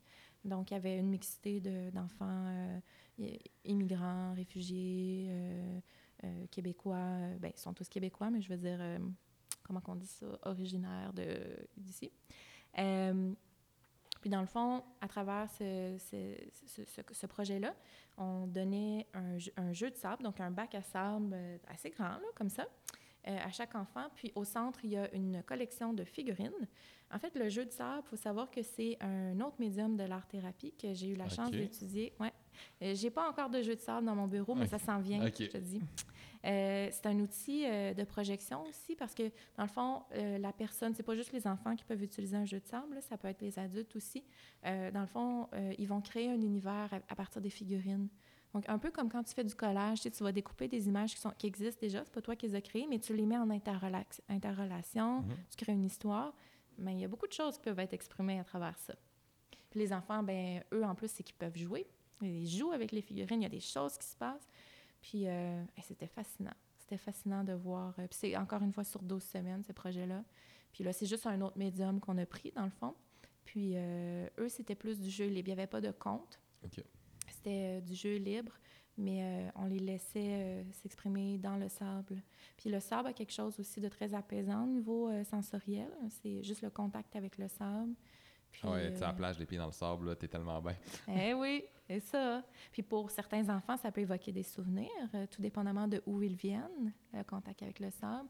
Euh, puis nous, c'est sûr qu'on observait beaucoup de choses là, à travers les jeux euh, qui sont faits, les interactions entre les enfants.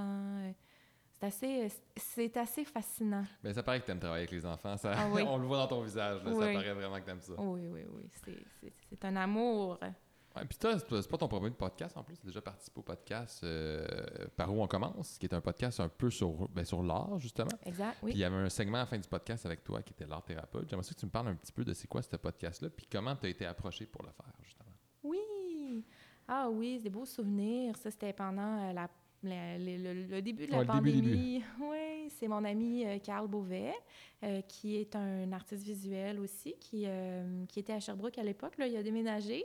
C'est un peu pour ça que le Ah, il en projet... parle beaucoup, beaucoup de Sherbrooke dans le podcast. Là. Oui. Mais les artisans sont pas mal tous de Sherbrooke en Oui. plus, il me semble. Ça. Puis qu'est-ce que les artisans comptent, c'est vraiment, vraiment fascinant. C'est intéressant, hein? Vraiment. Oui. Moi, j'ai trouvé le podcast excellent. Ah, je suis contente que tu aies aimé ça. Je suis contente que tu sois allé. Super. Euh, oui, c'est ça. Mais dans le fond, Carl, c'est un artiste euh, euh, pluridisciplinaire de Sherbrooke. Euh, ben, à l'époque, là, c'est ça, là, il est rendu en Gaspésie, il est un peu loin. Mais dans le fond, il voulait vraiment créer ce, ce- ce lieu de rencontre-là pour que les, les artistes puissent ben, raconter c'est quoi, c'est quoi leur processus créatif, c'est quoi qui les inspire, c'est quoi leurs enjeux. C'était vraiment pour les, les artistes visuels euh, slash euh, performance, mais ça tournait beaucoup ouais, autour de l'art visuel. Puis euh, eh, les échanges qu'il y a là-dedans, c'est très, très riche. Puis ça intéressait vraiment, c'est ça, comme tu dis, aux artistes d'ici. Ouais. Puis je pense qu'il aimait beaucoup l'angle de, de l'expression par l'art, de ce que l'art peut traduire au niveau de la, la psychologie. Fait que je faisais toujours une petite capsule. là, Exactement à la fin. Là. à la fin, c'est ça, il me posait toutes sortes de questions. Écoute, on a parlé du processus créatif, on a parlé des blocages, de la créativité, de ce que je me rappelle, là. mais ouais, c'était super intéressant. Mm. Ah, puis il y a un terme que tu as abordé dans ce podcast-là, j'avais trouvé vraiment intéressant, c'est le journal créatif. Ah J'avais oui. jamais entendu ça. J'aimerais ça que tu nous en parles un peu de comment ça se crée. Puis j'ai appris que tout le monde peut faire ça, un journal créatif. là. C'est... Absolument. Oui, oui, oui. Puis ça, ça fait partie de ma fibre humaniste. euh, Justement, j'en parle tout le temps du journal créatif. J'ai j'ai envie que les gens s'expriment. Puis c'est un- c'est donc, le journal créatif, c'est euh, c'est un outil d'expression per- personnelle euh, qu'on peut utiliser à la maison et qui est basé sur un livre qui a été écrit par une art thérapeute de- du Québec qui s'appelle Anne-Marie Jobin. Et euh, dans le fond, dans ce livre-là, Anne-Marie Jobin a développé une panoplie. euh, ben, en fait, dans sa pratique, elle a développé une, panoplie de, de techniques, d'exercices créatifs que tu peux faire dans un, un cahier avec des pages blanches, 8,5 onces, très simple. Et euh, dans le fond, c'est vraiment un outil d'exploration de soi. Euh, puis j'aime beaucoup comment son livre est construit parce que tu as une section, euh, ben, par exemple, sur les émotions. OK, si euh, je vis de la colère, euh, voici tel tel exercice que je peux vivre. Si j'ai envie d'explorer une partie de moi avec laquelle je suis pas à l'aise, ben, je peux aller dans la section euh, euh, sur ce sujet-là, puis là, elle va proposer peut-être de caricaturer une partie de toi, tu sais. OK. Puis, euh, c'est très, euh, c'est- très structuré. Elle va même te donner des pistes de questions après l'exercice pour explorer ton image. Fait que, euh, tu sais, les gens à la maison qui seraient intéressés par l'art thérapie, qui n'ont pas nécessairement les moyens de consulter et qui se sentent pas en détresse, c'est quand même important à ajouter. Puis elle en parle dans son livre au début, que si euh, la personne sent que ce qu'elle est en train de- de- de- d'explorer, ça fait émerger de la détresse, euh, elle se sent pas bien, mais c'est- sûr que là, il faut aller consulter une art thérapeute. Mais euh, il y a des gens qui ont envie d'apprendre à se connaître, qui sont pas nécessairement dans une période de leur vie où est-ce qu'ils vivent la détresse. Euh, c'est super indiqué là, pour ça, le journal créatif. En fait, euh, Marie Jobin, euh, ça a vraiment fait boule de neige. Son truc, là, maintenant, ben, elle a une école qui s'appelle l'École du jet d'encre à Granby, où est-ce qu'elle euh, elle forme des gens euh, pour animer des ateliers de journal créatif. Elle a, elle a fait un copyright, d'ailleurs, sur ce, sa technique. Elle enseigne euh, en France, elle enseigne en virtuel. Puis, ouais, c'est ça. C'est une, technique en soi. Elle a, euh, à travers son, euh, son site Internet, là, elle publie euh, régulièrement quand même des petites vidéos. Fait que, tu sais, c'est- c'est- tu sais, sans aller ch- acheter le livre, là, on peut aller voir un petit peu ce qu'elle fait. Là. Elle a une chaîne YouTube, euh, École du Ah, je vais aller checker ça. Peut-être commencer ça, moi, journal créatif. Ça m'intéresse vraiment beaucoup. Ouais, ouais. Oui. Puis en fait, à, à part du euh, dessin, collage, écriture, c'est les trois médiums euh, qu'elle exploite le plus à travers le journal créatif. Moi, ça fait. euh, ben, moi, écoute, euh, je te dirais que ça a été vraiment ma prémisse avec l'art-thérapie. Avant de connaître davantage tu sais, le métier d'art-thérapeute, je me suis mis à faire du journal créatif. C'est mon ami Kim, d'ailleurs, qui m'avait Ah oui, offert en cadeau le, le livre du journal créatif en disant Ah, mais ça, c'est ton genre, t'aimerais ça. tu sais. OK. Puis là, je me suis mis à faire du journal créatif. Puis je voyais qu'elle était art thérapeute, mais tu sais, j'avais pas trop saisi ce que c'était, son métier. Fait que, fait que j'en fais encore aujourd'hui. Je pense que je suis rendue à deux boîtes là, chez nous. De, j'ai garde, tu sais. Ben oui, c'est sûr que tu gardes ça. C'est oui. ça. Fait que, puis là, ça fait à un moment donné que tu développes tes propres techniques. Il y en a que tu utilises beaucoup plus que d'autres. Euh, ouais. C'est vraiment chouette. Puis tu peux le faire avec des amis aussi. euh, euh, c'est quand tu veux euh, explorer des choses plus ludiques, par exemple. Ça, peut- ça peut bien se faire en, en Je groupe. peut-être checker avec ma copine. Ma copine est équipée en plus de ça en, en stock là, de Mhm. d'or. Fait que, ouais, peut-être une belle activité de couple qu'on pourrait faire. Ouais. Ah oui, tout à fait. Je vous encourage. On a parlé un petit peu au début du podcast, euh, la loi 21 sur l'encadrement de la psychothérapie qui a été adoptée en juin 2009 puis qui est, qui est devenue active à partir de septembre 2012. Ma question par rapport à ça, c'est c'est quoi ta vision des, des arts thérapeutes dans le domaine de la psychothérapie? Hmm. Oui, c'est ça, c'est une grande question. hein. Donc, euh, la loi 21, juste pour donner un petit prémisse, merci d'avoir placé les dates. Ouais. Euh, c'est- bon, je ne m'en rappelais pas par cœur. Donc, euh, cette loi-là, dans le fond, euh, elle, elle vient, elle vient d'une nécessité de protéger le public, c'est important qu'on le dise, euh, des, des charlatans. Parce que euh, à l'époque, au Québec, il n'existait aucune euh, législation sur euh, qui peut pratiquer la psychothérapie. Tout le monde pouvait se, se- se targuer d'être art d'être pas art thérapeute, pardon, d'être psychothérapeute. Et donc ça, c'était un problème. hein. N'importe qui pouvait afficher un diplôme sur son mur qui disait psychothérapeute. Il n'y avait pas d'école euh, qui, qui, qui, qui avait réservé ce titre-là. Comme les coachs de vie. En peu. ce moment, les coachs de vie, ça, ouais, selon moi, ça ressemble un petit peu à ça. Ça, c'est un autre sujet. Mais oui. Euh, donc voilà. Et, et il existait des charlatans qui faisaient des choses qui étaient très nuisibles pour le public. Hein. Pas, c'est pas pour rien d'ailleurs qu'on a tout un code de déontologie, euh, euh, un code d'éthique. euh, on a des, des- il, y a, il y a des choses qu'on Mhm. doit respecter quand on, on étudie dans ce domaine-là puis qu'on veut pratiquer. Euh, et donc, il y a eu un gros euh, documentaire qui a paru à l'émission Enquête, c'est ça, hein? En 2003. en 2003. Ça, c'était Ouais. les débuts, là, les premiers Début, ouais. C'est ça. Fait que là, dans le fond, ils dénonçaient les charlatans. Et le public a réagi à ça, et je les comprends. Ben oui, c'est normal. On voyait des gens qui se faisaient abuser euh, carrément, d'un point de vue psychologique, euh, qui se faisaient dire n'importe quoi euh, par Ah, des gens qui n'étaient pas formés. Ouais, puis c'est vrai qu'il y a des débordements quand une émission de télé fait passer une loi. Tu fais comme, OK, oui, c'est- Oui. c'est quelque chose de gros, là. C'est Ouais. pas des cas isolés. Oui, oui, oui, non, c'est ça, exactement. Fait que ça, ça a vraiment créé un mouvement après.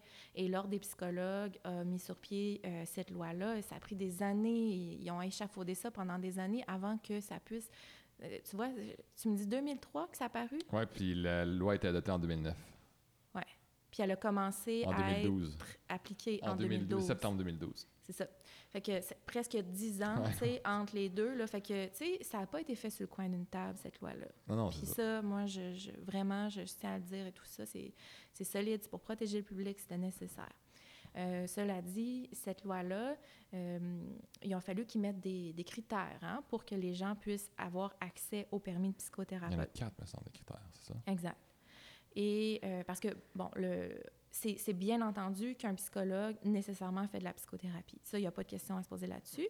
Euh, par contre, il y avait d'autres formations qui, comme la mienne, qui n'avaient pas nécessairement euh, tous, les, tous les critères. Il avait pas... Moi, mon programme, même si sur mes libellés de cours, ça s'appelait psychothérapie par l'art, euh, c'était quand même art-thérapie. Fait que là, tu sais, il y avait comme des zones grises. Il fallait, fallait qu'il fasse du ménage Mhm. là-dedans. Il fallait qu'il trace une ligne. Et la ligne a été tracée et euh, on s'est rendu compte que euh, cette ligne-là n'incluait pas des professionnels formés et compétents dans leur, dans leur métier. Et donc, les art-thérapeutes, nous, notre, notre euh, réalité par rapport à cette loi-là, c'est qu'il y a eu beaucoup, beaucoup de zones de flou. On nous a dit, oui, vous faites de la psychothérapie, et non, vous ne faites pas la psychothérapie. Fait que là, pendant plusieurs années, ils ne savaient pas sur quel pied danser. Et euh, ma, la- la cohorte d'art-thérapeutes qui était là avant moi, qui sont euh, très, très impliqués dans l'Association euh, des art-thérapeutes du Québec, sont allés même à l'Assemblée nationale pour prouver que ben, nous sommes des professionnels compétents, formés en psychothérapie par l'art. Euh, puis dans le fond, le seul critère qui nous manque, nous les art-thérapeutes, pour avoir accès à ce titre-là, c'est de faire partie d'un ordre. Parce que euh, le bassin d'art-thérapeutes au Québec, il est quand même petit. On est 230 membres, euh, à ce que je sache, aux dernières nouvelles. Donc, on est une association. On a un code d'éthique, mais on n'a pas de, d'ordre professionnel. Si t'as pas d'ordre, tu peux pas travailler dans les hôpitaux, par exemple. Ça, Exactement. hein? Puis en fait, si tu n'as pas d'ordre, à l'heure où on se parle, en ce moment, euh, tu peux pas avoir le titre de psychothérapeute. Donc là, la ligne a été tranchée là. Et ce, que, ce qui est quand même là où on, on voit un petit peu l'incohérence qui commence à ressortir, c'est que les art-thérapeutes qui étaient formés avant 2012 ont eu accès au permis de psychothérapeute Au grand-père, j'imagine. à, la- à cause de la clause grand-père qu'il avait, avait mis sur pied. Donc, l'exemple qui démontre bien cette incohérence-là, c'est que euh, quand j'ai travaillé euh, dans un, un de mes emplois au communautaire euh, en sortant de l'école, J'ai remplacé une femme qui, est en- qui s'en allait en congé de maternité, qui a la même, même formation que moi, qui a été formée avant 2012, qui avait le titre de psychothérapeute. Et moi, je n'avais pas accès au titre. On a la même, même formation. On a eu les mêmes, mêmes profs. Mais on s'entend que sur les avantages et sur le salaire, ça, ça, ça joue, c'est sûr. Oui. Elle, elle a pu aller chercher ce, ce- ce titre-là. Puis cela dit, c'est pas, c'était pas comme ça. Il fallait que les gens fassent une démarche pour aller chercher ce titre-là. Il y avait quelques cours à aller chercher, mais ils avaient accès à ce. À ce Il ce pouvait quand même aller, aller avec la Ouais. cause grand-père, justement, avoir euh, Le tout- titre. tous les critères pour avoir le titre. Exactement. Puis, dans le fond, là, la réalité, ce que ça donne aujourd'hui, les, comme les, les conséquences de cette, de cette euh, loi-là, c'est que euh, beaucoup d'art-thérapeutes euh, qui se sont formés après 2012 se sont retrouvés dans cette espèce d'impasse-là à faire OK, moi, si je veux pratiquer mon métier, bien, premièrement, tout ce qui est le langage de la psychothérapie, je fais extrêmement attention. Comme c'est pour ça que moi, je ne traite pas. Je ne peux, je, je pourrais jamais dire que je vais traiter. J'accompagne. Euh, puis c'est juste euh, de, de dénoncer ça, là, c'est quelque chose, là, tu sais. euh, Il y a- il y, a eu, il y a eu des art-thérapeutes qui se sont fait euh, qui se sont fait approcher par l'ordre des psychologues pour dire euh, vous pratiquez la psychothérapie, vous n'avez pas le droit, euh, tu sais, se faire taper sur les doigts, puis comme se faire inspecter. tu sais, il ça crée vraiment un climat de, tension là, Ah, au, c'est sûr, au c'est sûr, sein de, de l'association. Puis c'est ça, les conséquences de ça, c'est que là, les professionnels art-thérapeutes qui ont la même maîtrise que moi, qui veulent avoir des meilleures conditions, qui veulent pas nécessairement devenir travailleurs autonomes à leur compte toute leur vie, ben, ils vont aller chercher soit le doctorat en psychologie ou la maîtrise en thérapie conjugale et familiale euh, à McGill. Mais on a déjà une maîtrise. Non, non, c'est ça. Mais c'est comme, si, comme on dit au début, c'est le monde, le monde, ils vont un peu à reculons, dans le sens qu'ils vont pas là parce qu'ils veulent un doctorat, ils vont là Mm. parce qu'ils veulent avoir le titre. Ça, je trouve ça un petit peu déplorable. Oui, c'est ça. C'est déplorable. C'est. Puis du monde qui ont 30 ans Frustrant. de métier, que du jour au lendemain, à cause d'un bout de papier, ils peuvent plus pratiquer ce qu'ils faisaient. Ça aussi, je trouve ça très déplorable. Oui, il y a eu, c'est ça, un documentaire qui s'appelle Psychose que- qui est paru sur ce Que je sujet-là. vous invite à aller voir, ça s'écrit euh, Psy, euh, PSY, trait d'union, cause, C-A-U-S-E. Très, très bon documentaire. Mhm. Mais justement, dans ce documentaire-là, on voit que ce n'est pas que les art-thérapeutes qui ont souffert de cette loi-là. Il y a Ah non, vraiment pas. beaucoup de hum, euh, psychanalystes, quand même particuliers, parce que, quand tu y penses deux secondes, la psychanalyse, c'est comme le père de la psychologie, Ouais, c'est comme la fondation. Mais non, ils n'avaient pas accès, euh, parce que... euh, pourquoi déjà, eux, c'est... Ben, parce qu'ils n'ont pas d'ordre. C'est ça. Mais je crois qu'ils ont, par la bande, par le temps, ils ont peut-être fini par se joindre à un ordre. Je connais pas la réalité des psychanalystes au Québec, mais c'est ça, on voyait différents là, euh, professionnels Mhm. qui, qui parlaient de leur situation. Puis c'est ça, moi, moi, c'est- moi aussi, ça m'avait beaucoup touché, l'histoire de l'homme d'une trentaine d'années d'expérience qui, du jour au lendemain, euh, se fait approcher puis se dire « tu peux plus pratiquer ton métier Lui, il travaillait pour des organismes comme le gouvernement, puis toutes des Ouais. grosses corporations, puis tout ça. Puis du jour au lendemain, il a fallu qu'il appelle toutes ces compagnies-là et dire Je peux plus travailler pour vous. Ah. J'ai tout perdu mes contrats, du jour au lendemain. Ah, écoute, ça m'a tellement fait mal au cœur d'entendre tu sais, cette t'écoutes le gars, puis le, le gars, c'est un professionnel. Là. Ouais. Genre, il aide des milliers de personnes, Ouais. puis tu- c'est aberrant. Ouais. C'est vraiment aberrant. Oui, il y, a- il y a une grande incohérence dans cette loi-là. En même temps, comme je disais plus tôt, cette loi-là, elle, elle avait besoin d'être. Nous, ce qu'on demande euh, avec l'Association des arts thérapeutes, c'est qu'il y ait une flexibilité. On travaille aussi depuis des années à joindre un ordre euh, professionnel existant, parce qu'un autre des problématiques qu'on vit, c'est que euh, au Québec, c'est comme si le, je crois que ça s'appelle le, le bureau des professions. Hum. En tout cas, j'ai j'ai un doute sur le nom exact, là, mais c'est comme l'organisme qui octroie les ordres euh, professionnels au Québec. C'est comme s'il était saturé. Puis là, on n'a plus le droit de créer d'ordre professionnel au Québec. Donc là, nous, on fait quoi? Ben, il faut qu'on joigne un ordre qui est existant. Ah ouais, c'est ça. Ben, Ben, c'est que- pas, ça se fait pas de même, mais là. non, ça, mais là, il faut que tu ailles les critères, justement, pour pouvoir accéder à cet ordre-là. OK, je savais pas ça, par Oui. exemple, que le- les ordres étaient saturés. OK. Oui, c'est ça. Fait que ça a donné lieu comme à...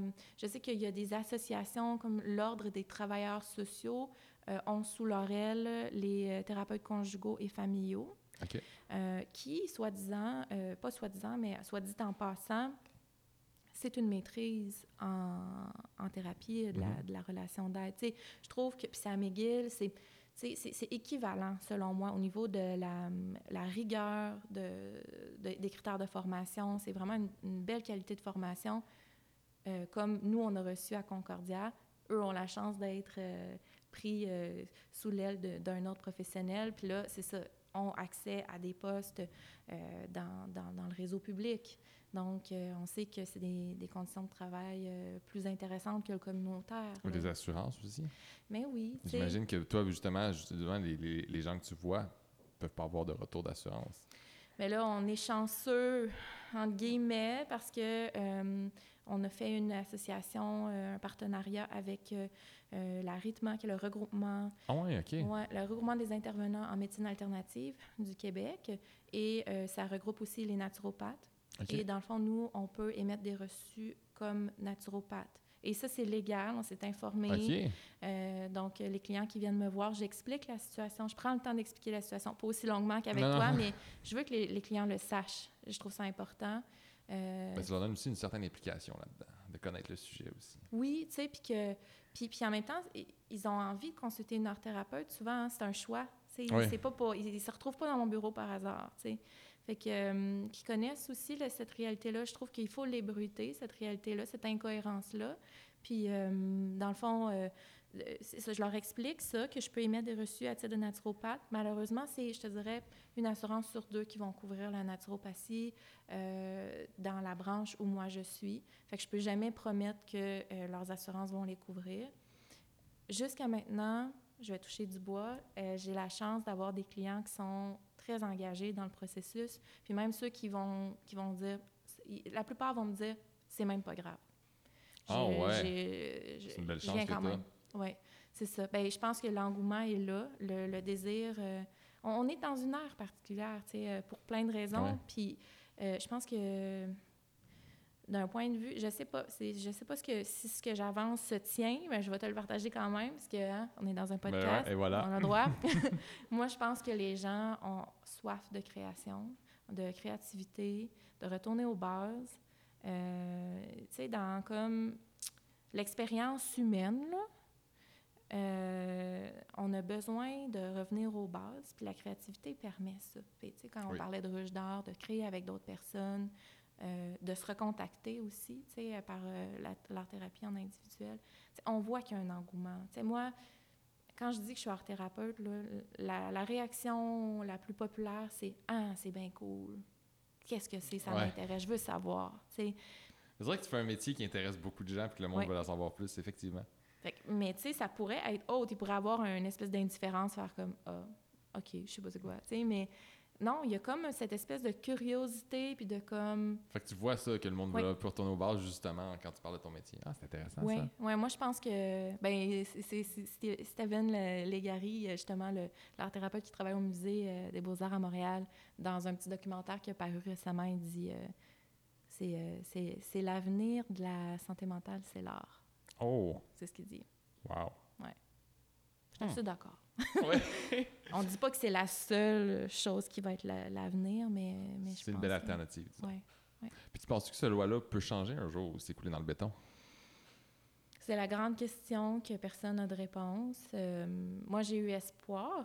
Euh, j'ai j'ai tenu l'espoir pendant longtemps. Je m'accroche plus à cet espoir-là maintenant. Mais toi, tu pourrais le faire si tu voulais, ton doc, Oui, faire oui. partie de l'ordre. Oui, oui, oui, c'est ça. C'est un choix que je ne fais pas. Résistance. je résiste. Mais j'y ai pensé. J'ai bien, bien honnêtement. Mais c'est sûr, c'est une euh, réflexion que tu te poses, là, c'est sûr et certain. C'est un gros pensez-y bien, oui.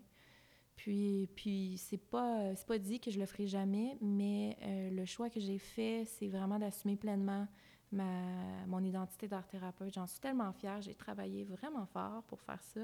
Puis tu participes à beaucoup de projets aussi. Oui. là. Ça, ça paraît que ça te passionne. Oui. C'est le métier qui est fait pour toi. Oui, c'est ça. Fait que pour moi, c'est pour moi, c'est une approche thérapeutique en soi, qui est complète en soi.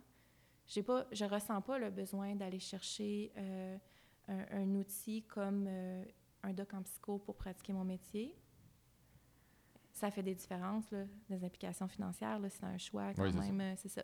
Mais euh, pour le moment, c'est le choix que je fais. On verra euh, comment que je me placerai dans l'avenir. Good. Écoute, euh, c'est la dernière question. Je pose pas mal tout le temps cette dernière question-là aux gens. C'est quoi qui te passionne le plus? Puis qu'est-ce que ça t'apporte, le fait d'être art thérapeute dans ta vie? Hmm. Wow. Qu'est-ce qui me passionne le plus? Euh, il y a tellement de choses qui me passionnent. Ben, ça peut pas obligé d'être- d'être une chose, là. ça Ouais. peut être plusieurs choses. là. Ben, d'être témoin du processus créatif des gens, je trouve ça assez passionnant. Souvent, je me dis ça. Quand je suis euh, en, séance avec quelqu'un, je me dis, hey, c'est mon travail. C'est comme.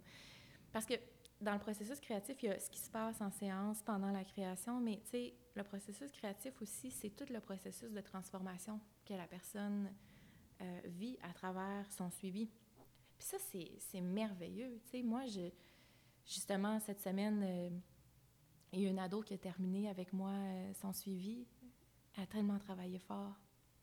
Puis, euh, puis tu sais, je vois tellement son, son progrès, son évolution, puis je le vois qu'il est fier d'elle. Puis, euh, ça, ouais, ça, c'est, c'est ce qui me nourrit le plus, en fait. Ça, c'est ma paye. Ouais, ok. C'est une partie de ma paye. Mais t'es pas la première qui me dit ça, justement, de quand on voit justement l'évolution d'une personne, faire ça, c'est ma paye. T'es pas la première qui me dit ça. Oui, oui. C'est quelque chose, hein, de... C'est un métier, tu sais, qu'on fait, qu'on, fait pour aider les gens, hein. C'est, ça la, mo- la motivation principale, là. Fait que, tu sais, de voir ce fruit-là, c'est L'impact que tu peux avoir sur la vie de quelqu'un, Ouais. tu sais, qui te remercie justement, puis que tu vois l'évolution, non, c'est sûr, ça doit être gratifiant au maximum. C'est gratifiant. Mais cela dit, euh, il faut pas faire ce travail-là pour ça, que pour ça. Parce que ça, ça t'appartient pas. Tu sais, c'est, c'est ça qui est particulier avec euh, notre métier, c'est que euh, l'évolution, des fois, tu la vois pas. Euh, des fois, la personne repart, puis elle a l'impression qu'il n'y a pas grand-chose qui a changé. Ça peut arriver, ça aussi. Mais tu as semé une graine, puis il y a quelque chose qui s'est passé dans sa psyché. Puis ça se peut que cette personne-là, comme six mois plus tard, elle ait un espèce de gros insight, eureka, de comme des liens qui se sont faits, puis qu'elle t'en parlera jamais. Ok. Ça se peut que ça se fasse des années plus tard. Euh, cela dit, je dirais que la plupart des clients qui travaillent avec moi, euh, on, on voit des progrès, mais chacun a son propre rythme. Oui, c'est ça. Fait que c'est pas une séance, hey, on a avancé aujourd'hui. Non, pas nécessairement, là, tu sais. Il y en a que ça va être beaucoup plus long que d'autres. Puis, euh, fait que c'est très fluctuant, tout ça. Donc, euh, ça, il faut pas juste s'accrocher à ça, tu sais. Euh, mais ce qui me passionne de mon métier, c'est aussi, c'est ça, ce qui se passe dans, dans la création, dans l'art. Euh, Il y a vraiment quelque chose de magique, là, tu sais, de... Puis, tu sais, là, j'ose utiliser le mot magie, mais en fait, c'est... Il y a quelque chose qui transcende euh, la rationalité.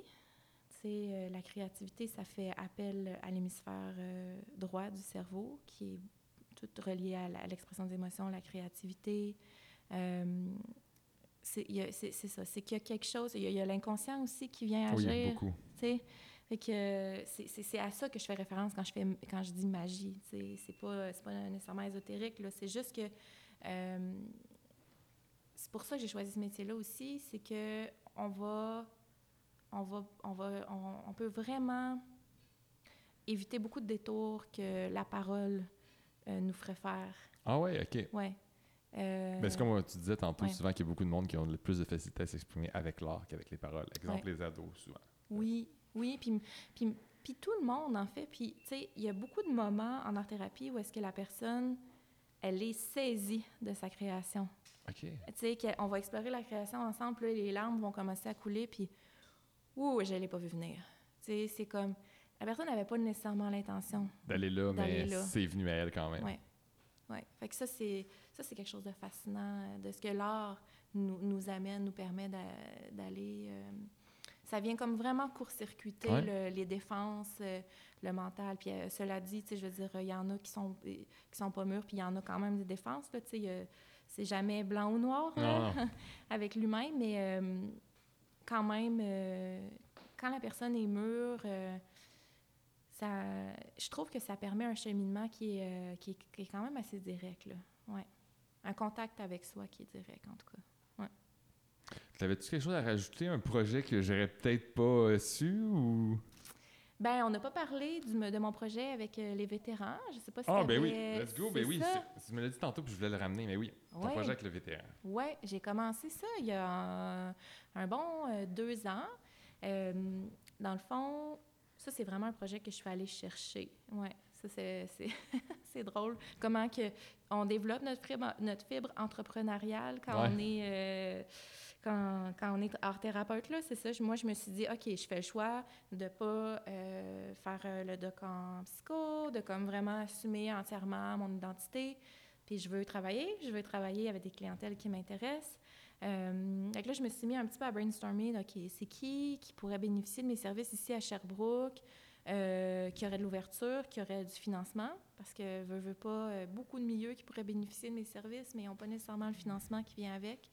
C'est un enjeu important. D'ailleurs, c'est souvent deux chapeaux qui, euh, qui sont en conversation, des fois un peu en confrontation, mais c'est un aspect de moi qui est comme, je veux aider, euh, je veux pas nécessairement aider les gens qui ont qui ont, tout Qui ont le de temps- l'argent, ouais. mais en même temps, c'est mon gagne-pain. Fait que, OK, qu'est-ce que je peux faire qui est dans Ouais. mon range de, d'intérêt, mais qui va me rapporter aussi du pain à table? Fait que euh, c'est comme ça que j'ai pensé euh, aux forces armées. Euh, les forces armées, en fait, euh, aux États-Unis, c'est très fort l'art-thérapie chez les militaires. Oh, ouais. Ouais, il y a beaucoup de recherches qui ont été faites sur les bienfaits de l'art-thérapie auprès des, des militaires qui souffrent de chocs post-traumatiques, qui sont, qui sont affectés par leur métier. Et donc ça, je savais ça, et je savais qu'il y avait peu de développement qui avait été fait ici euh, au Québec. À Sherbrooke, j'étais aucunement euh, euh, au courant de ce qui se passait. Fait que un, un bon jour comme ça, j'étais allée cogner à la porte du manège militaire. Oh, ouais. Puis c'était assez drôle, c'était assez cocasse. C'était comme. là, la personne elle me regardait, oui. Ben c'est ça, moi je, je viens offrir mes services comme art thérapeute, par où je commence. OK. À la Euh, porte, puis OK. Ah ouais. Ça a pris quelques mois avant que je parle à la bonne personne. ça n'a pas été cette journée-là, on m'a référé à telle personne, à telle personne, à telle personne, telle personne va vous rappeler, tout ça. Une- C'est une très grosse organisation. hein. Puis pas juste ça, ils connaissent sûrement pas ça. Fait OK, Mhm. on réfère cette personne-là, on la réfère à qui? euh? Mhm. J'ai fini par parler à la bonne personne, qui s'appelle euh, Myriam Dutour, euh, qui travaille au Centre de ressources pour les familles de militaires, qui est comme euh, vraiment le, centre qui s'occupe de la santé, du bien-être psychologique euh, des militaires, euh, des familles, et eux autres, ils rayonnent à travers le Québec. Puis dans le fond, ils sont basés à, Saint-Jean-sur-Richelieu. Puis elle avait entendu parler de l'art thérapie, elle avait de l'intérêt pour ça. On s'est parlé. Elle dit, ben écoute, moi, j'ai une retraite euh, pour les vétérans à chaque... euh, ben, deux fois par année. On, les, les- on appelle ça les vétérans, mais dans le fond, c'est des euh, militaires qui sont en... On appelle ça la libération médicale. À cause de leurs blessures, que ce soit physiques ou psychologiques, ils ne peuvent plus exercer leur métier. Donc, c'est un gros deuil, hein, de, de, de, de devoir quitter le milieu militaire. Puis, c'est une culture à part Oui, entière. vraiment, oui. Euh, donc, d'ailleurs, puis moi, je, je m'intéresse beaucoup aux cultures. Fait que pour moi, je le vois vraiment comme ça. Travailler avec les militaires, je travaille dans une culture euh, qui est comme euh, exotique pour moi. OK. Ouais, j'apprends énormément de choses. C'est fascinant. Mais c'est pas le milieu le plus ouvert au monde, fait que c'est tough d'en savoir ce, milieu-là en partant. Fait que Aussi. c'est sûr que toi, tu rentres vraiment avec les vétérans, ouais, tu vois vraiment le cœur de comment ça se passe. là. Ouais, ouais, ouais. Puis j'apprends énormément. Euh, et donc, euh, elle m'a parlé de cette retraite-là, puis elle m'a dit Est-ce que tu aimerais ça venir animer un atelier là? Ben oui. Fait que là, c'est, ça va être la troisième atelier que je vais animer en novembre prochain. Donc, euh, je présente ça à des groupes différents à chaque fois. Je me présente, c'est, souvent à l'hôtel, puis c'est chouette qu'ils leur font vivre ça. Là. Dans le fond, là où la militaire qui est en libération médicale et son conjoint leur offrent euh, une espèce de retraite comme ça toute la fin de semaine où est-ce qu'ils ont des ateliers de croissance personnelle, apprendre un petit peu à OK, dealer avec euh, ce gros changement-là dans une vie. Euh, ils vont leur offrir des cours de yoga, par exemple, euh, puis des, Ah, c'est nice, des ça existe, de ça, partage. Ouais, c'est vraiment chouette. Je pense que de plus en plus, là, ça, ça sort, là, la santé mentale des, de tout le monde dans la société. Et des militaires, mais on sait que les statistiques euh, sont assez pesantes. Oui, il y en a beaucoup. Oui. Mais tu sais, juste aux, aux États-Unis, je pense que 50 justement des itinérants, c'est des anciens militaires, justement, qui, des gens qui n'ont pas été traités. Exactement. Fait que euh, j'ai puis ça a été un coup de foudre. Pour moi là, ce, premier atelier là, j'ai adoré ça. Puis c'est du gros groupe là, tu sais c'est je te dirais une douzaine de couples là, fait que OK, une 24, vingtaine de 25 personnes, OK. ouais, qui viennent et puis là moi je leur ai présenté OK, c'est quoi l'art thérapie, je leur fais faire un petit exercice de réchauffement. Euh, ensuite, vraiment un processus créatif là, plus grande haleine. Je mets de la musique, je les mets euh, en, posture de vraiment de créativité. Puis euh, après ça, je fais j'anime des cercles de partage entre eux. où est-ce que je me promène. Puis ben, il y a aussi d'autres intervenants des travailleurs sociaux sur place. Puis là, c'est vraiment l'occasion entre eux de connecter. Puis c'était très touchant de voir à quel point, euh, comme on dit, c'est une culture différente. C'est une culture qui est beaucoup basée sur le silence, en Mhm. fait. Fait que c'était beau de voir à quel point, pour certains, c'était la première fois qu'ils parlaient de leur Qui s'ouvrait, ouais. Ouais. Ah, être touchant, ça. C'est Ouais. beaucoup d'émotions, là. C'est énormément, ouais. Puis là, ben, dans le fond, euh, de bouche, euh, pas de bouche à oreille, mais de, de fil en aiguille, euh, j'ai été amenée à développer un autre projet avec la Fondation des vétérans. Puis là, on va faire des groupes euh, ici à Sherbrooke euh, de façon plus soutenue. Là. À chaque semaine, on va offrir des groupes euh, à des gens en, libération médicale. Puis euh, potentiellement aussi, là, qu'il y aura du référencement vers ma pratique privée euh, pour ceux qui ont envie de faire de l'individuel. Fait que ça commence à bouger de ce côté-là. Là, à Sherbrooke. pas mal occupé. Pas pire, Ouais, hein? pas pire. Écoute, merci beaucoup Emmanuel. C'était vraiment intéressant. Euh, je pense que tu as peut-être convaincu une couple de personnes justement d'aller référer, les référer à des, à arts thérapeutes. Je pense que ça peut aider. Sinon, euh, merci à Chuck pour la technique, encore une fois, merci beaucoup. Puis merci au Boc pour le fameux local. Sinon, on se revoit la semaine prochaine. Ciao, ciao!